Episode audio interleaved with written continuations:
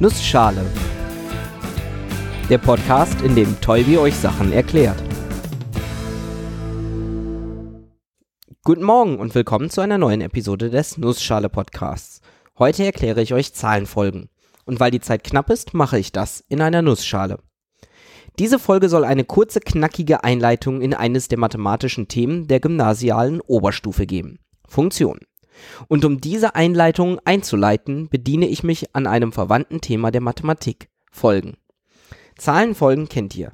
Die kommen zum Teil in Quizfragen, Bewerbungstests und so weiter vor. Meistens in der Form, wie geht diese Folge weiter? 1, 2, 3, 4, 5. Und ihr wisst, dann kommt eine 6. Woher, woher ihr das wisst? Na, die Zahl wird immer um 1 größer. Ich kann auch fragen 2, 4, 6, 8 und ihr sagt 10.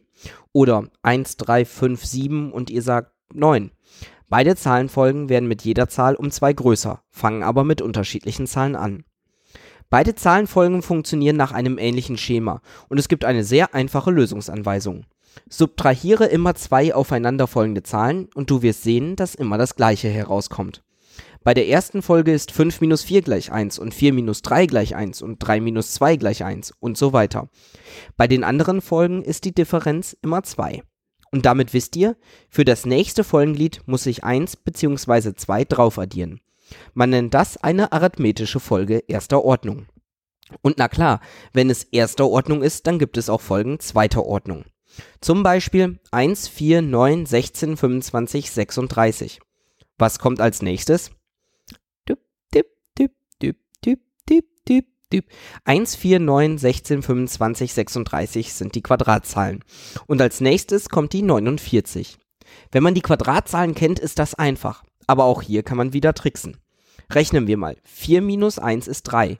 9 minus 4 ist 5, 16 minus 9 ist 7, 25 minus 16 ist 9 und 36 minus 25 ist 11. 3, 5, 7, 9, 11.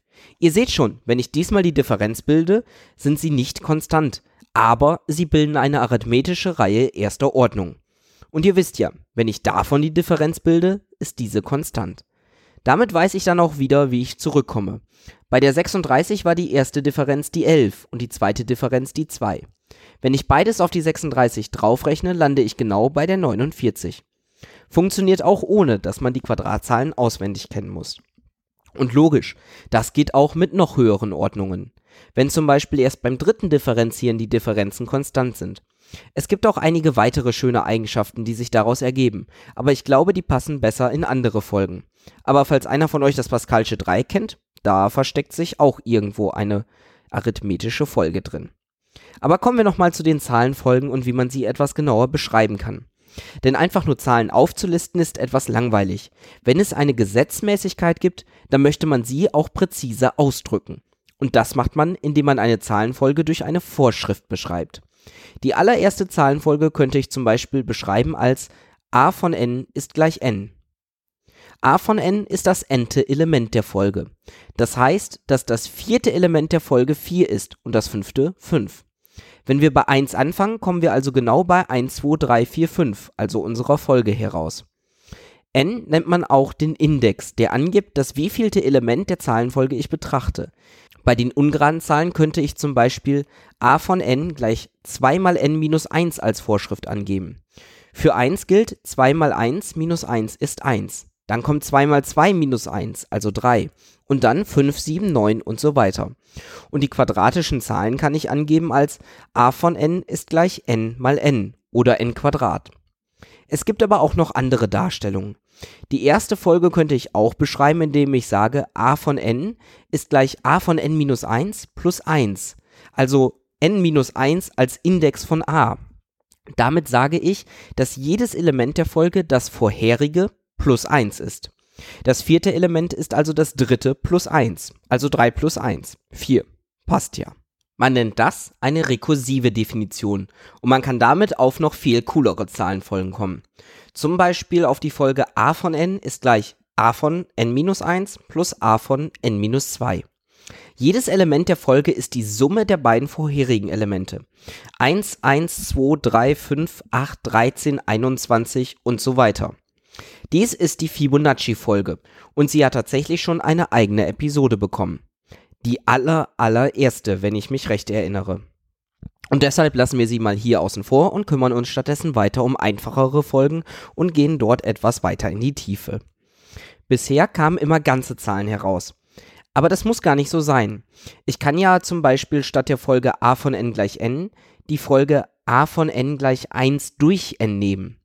Dann bekomme ich statt 1, 2, 3, 4, 5 die Werte 1, 1 durch 2, 1 durch 3, 1 durch 4, 1 durch 5, also 1, ein Halb, ein Drittel, ein Viertel, ein Fünftel und so weiter heraus.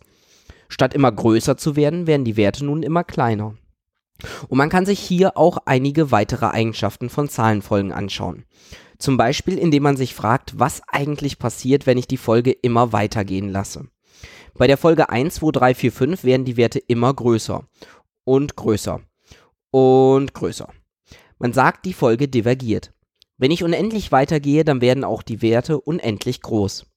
Diese Folgen kann man oft nicht sehr gut handhaben. Etwas zahmer ist die Folge 1, ein Halb, ein Drittel, ein Viertel, ein Fünftel. Denn hier werden die Werte immer kleiner. Und je weiter ich gehe, desto kleiner werden sie. Kleiner bedeutet, sie nähern sich immer weiter dem Wert 0 an, zumindest in diesem Fall. Man sagt auch, diese Folge konvergiert und man nennt 0 den Grenzwert dieser Folge. Wenn ich unendlich weit in dieser Folge gehe, dann komme ich unendlich nah an die Null dran. Bis ich quasi Null bin. Also nicht wirklich. Ich bin immer ein kleines bisschen größer. Aber nur so minimal, so winzig, dass selbst das kleine bisschen immer kleiner und kleiner wird, dass ich für fast alle Belange auch einfach mit Null rechnen könnte.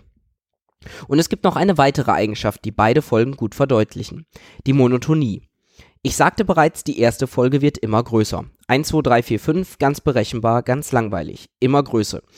Ihre Werte steigen immer weiter an. Und deshalb nennt man diese Folge monoton steigend. Weil sie ganz langweilig immer größer wird und nie auch nur einen Schlenker macht. Und die Folge ein Halb, ein Drittel, ein Viertel, ein Fünftel, die wird immer kleiner. Nie größer, aber immer kleiner, ganz monoton. Ihre Werte fallen immer weiter ab. Und damit ist die Folge monoton fallend. Beide Folgen bleiben auch nie auf demselben Wert. Sie steigen oder fallen immer weiter, bleiben nie gleich, weshalb man sie sogar streng monoton nennt. Und mit diesen Begriffen kann man Folgen schon sehr gut beschreiben. Wenn man zum Beispiel noch die Beschränktheit dazu nimmt, also sagt, dass eine Folge niemals einen größeren Wert als irgendeine Grenze überschreiten kann, kann man zeigen, dass beschränkte und monotone Folgen auch immer konvergieren. Klar, wenn ich immer größer werde, aber nicht beliebig groß werden kann, weil ich beschränkt bin, dann muss ich mich irgendeinem Wert beliebig nah annähern, dem Grenzwert, wie die Null bei unserer zweiten Folge. So, und jetzt noch schnell den Bogen zu Funktionen schlagen. Genauso wie die Werte der Folge nicht unbedingt ganzzahlig sein müssen, müssen auch die Indizes nicht unbedingt ganzzahlig sein. Ich kann mich ja zum Beispiel fragen, was das 1,5. Element dieser Folge ist. In der Folge a von n gleich n ist das doch ganz einfach zu beantworten. Das 1,5. Folgenglied ist 1,5. Und auch andere Folgen lassen sich auf diese Art formulieren, um so nicht nur einzelne ganze Zahlen zuzulassen, sondern auch mit Kommazahlen zu funktionieren. Apropos funktionieren, das ist dann eine Funktion. Um sie von Folgen abzugrenzen, schreibt man meistens auch nicht mehr a von n, sondern f von x. a von n war immer ein a mit einem kleingeschriebenen n.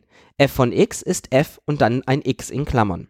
Hier also f von x gleich x oder f von x gleich x Quadrat oder f von x gleich 42 mal x plus 1337 plus 19 durch x.